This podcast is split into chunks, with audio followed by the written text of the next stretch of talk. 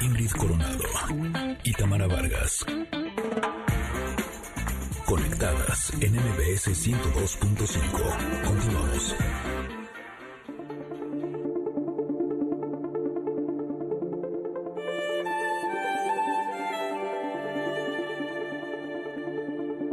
Foto de mis zapatos, ¿eh? Ya la puse ahí en Twitter, arroba conectadas MBS, porque estamos solicitando fotos de los zapatos que están utilizando el día de hoy. Más adelante les diremos eh, la razón, pero eh, sobre todo que vamos a platicar con Marifer Centeno y ella nos va a hablar sobre nuestra personalidad o qué dice de nosotros los zapatos. Pero este es el momento de hablar del comentarot, la carta del tarot que nos toca el día de hoy, platicar sobre este concepto, sobre eh, esta palabra, vamos a profundizar y la palabra es receptividad.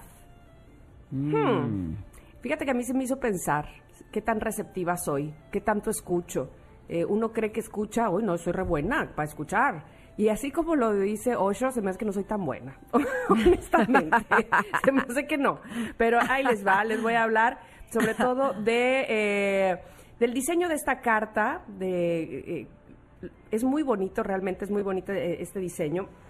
Eh, esta imagen, pues, porque es una mujer, o el, cuerpo de una mujer a la que no se le ve el rostro, con los brazos levantados, que eh, pareciera que está sumergida, no pareciera porque ahí mismo lo dice en la explicación, está sumergida en el agua, pero los brazos van hacia la superficie, está bañada de una luminosidad, tiene unas estrellas muy luminosas, pero desde el plexo solar nace una flor de loto que termina a la altura de su rostro, por eso es que no se le ve el rostro.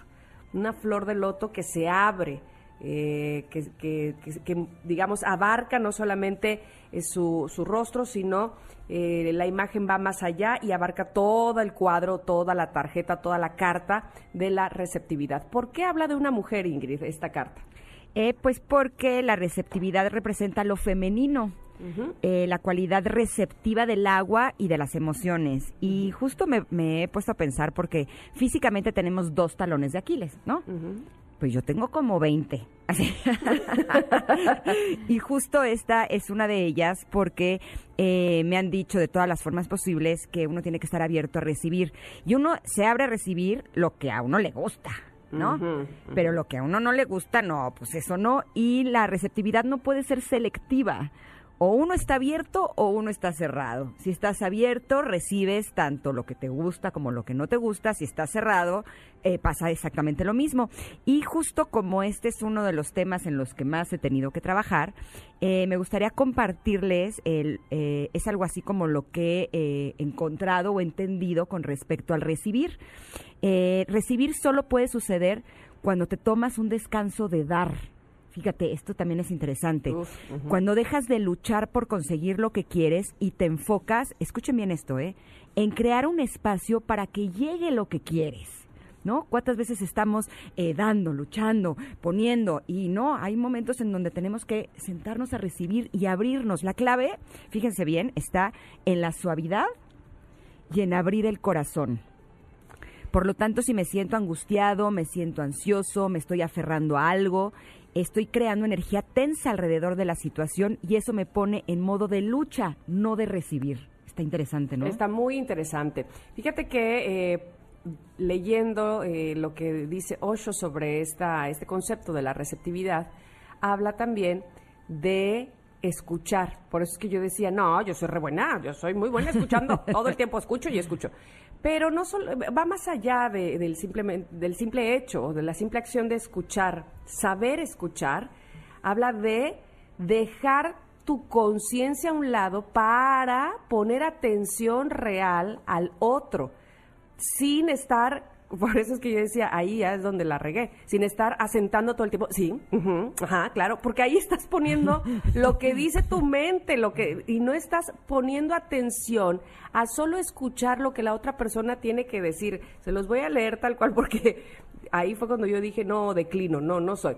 Dice, escuchar es uno de los secretos básicos para entrar en el templo de Dios. Escuchar significa pasividad, escuchar significa olvidarte de ti. Solo entonces puedes escuchar. Cuando escuchas atentamente a alguien, te olvidas de ti, Si no te puedes olvidar de ti mismo, nunca escucharás. Si eres demasiado autoconsciente, simplemente aparentas que estás escuchando, pero no escuchas, porque puedes asentir con la cabeza, puedes algunas veces decir sí, sí, o no, no, pero no estás escuchando. Cuando escuchas, te conviertes simplemente en un canal, en algo pasivo, en algo receptivo.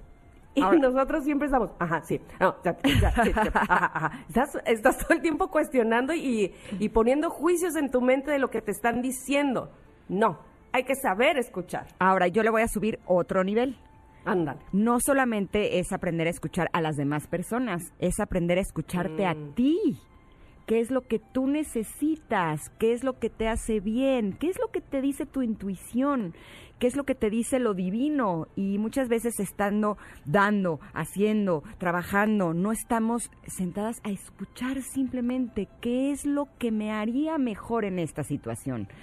Esa, esa voz interna que es, es un susurro. A mí me encanta cuando lo, lo describen de esta manera porque es así. Si tenemos mucho ruido, no podemos escuchar un susurro que nos va a decir cosas que nos van a interesar mucho más. Y justo ahora que hablabas de canalizar, tengo a un muy buen amigo, él es canalizador de ángeles más allá de si creen en los ángeles o en que si se pueden canalizar, eh, él todos los días me manda un mensaje con eh, palabras que son realmente hermosas, que me ayudan mucho. Y justo como todo está conectado, el día de hoy me dijo, me dice, han estado trabajando mucho y dándole demasiado a los demás, así que nosotros los ángeles estamos aquí para recordarte cariñosamente que dediques tiempo para ti. Ha llegado tu turno. Así como les das a otras personas, también mereces recibir. Trátate también como tratas a la gente que quieres, porque ellos se han ganado tu atención y tu amor pero tú también. Y justo en este ejercicio de apapacharte, de darte un masaje, de hacer algo que te gusta, de algo rico, ahí es donde de pronto escuchas ese susurro que te dice, mm, por aquí, ah, por acá. Justo ahí es donde estás realmente receptivo. Oye, estaba pensando ahorita eh, que lo estás platicando ¿Cuántas veces, por ejemplo, a mí me gusta mientras me estoy bañando, eh, eh, hacer mi meditación, estar muy profunda en mí y demás, ¿no? ¿Cuántas veces de esas que te, que te pones a pensar en ti profundamente, realmente estás pensando en ti y no en otro?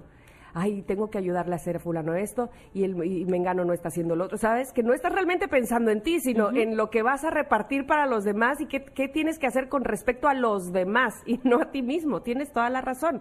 Ubicarse en uno mismo a veces cuesta mucho trabajo, escucharse a uno mismo, hay veces que lo dejamos hasta el final. Así es que sí, evidentemente hay que ser receptivos, pero primero y antes que nada, con uno mismo. Exactamente, pues eso es lo que nos dice el tarot de Osho el día de hoy sobre la receptividad. Esperemos que este día, además, cayó en viernes, justo cuando viene el fin de semana, que es cuando podemos tener más tiempo para darnos, para ser receptivos y para ver qué es lo que el universo quiere decirnos. Así es que nos vamos a ir a un corte, pero recuerden que este día conectadas está, bueno, tres rayitas arriba. Eso. la fiesta llegó, la actitud llegó, así es que vamos y volvemos.